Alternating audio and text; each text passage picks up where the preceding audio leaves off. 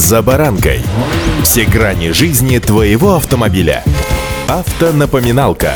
Комментарии экспертов. Советы по обслуживанию автомобилей в программе «За баранкой». МВД разработала порядок информирования автовладельцев при вскрытии автомобиля. С вами Забаранка Александр Карпов. Здравствуйте. Автомобильные факты.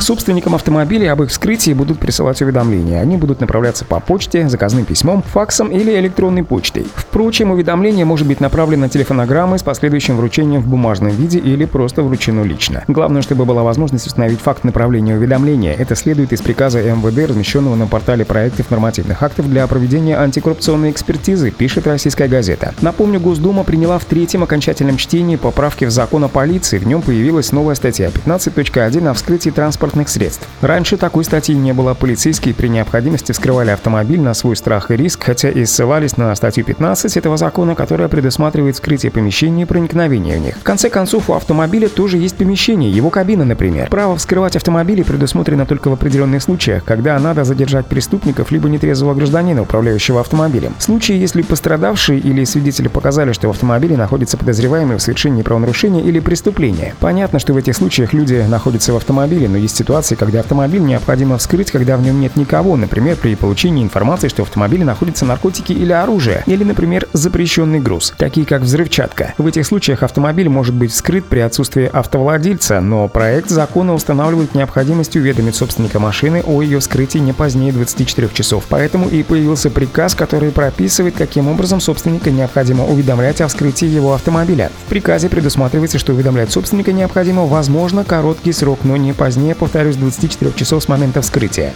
Автомобильные факты.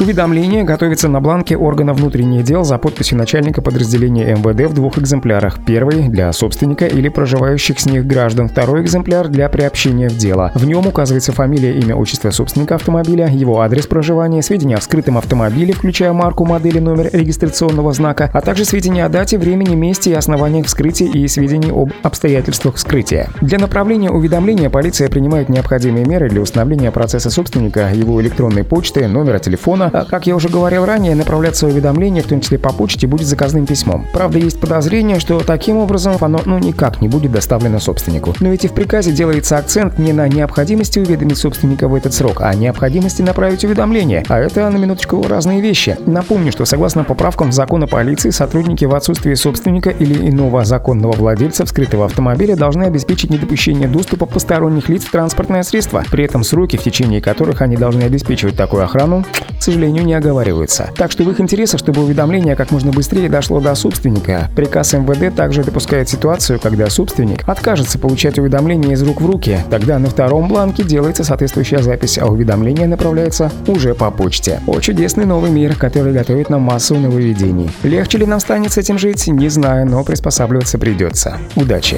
За баранкой.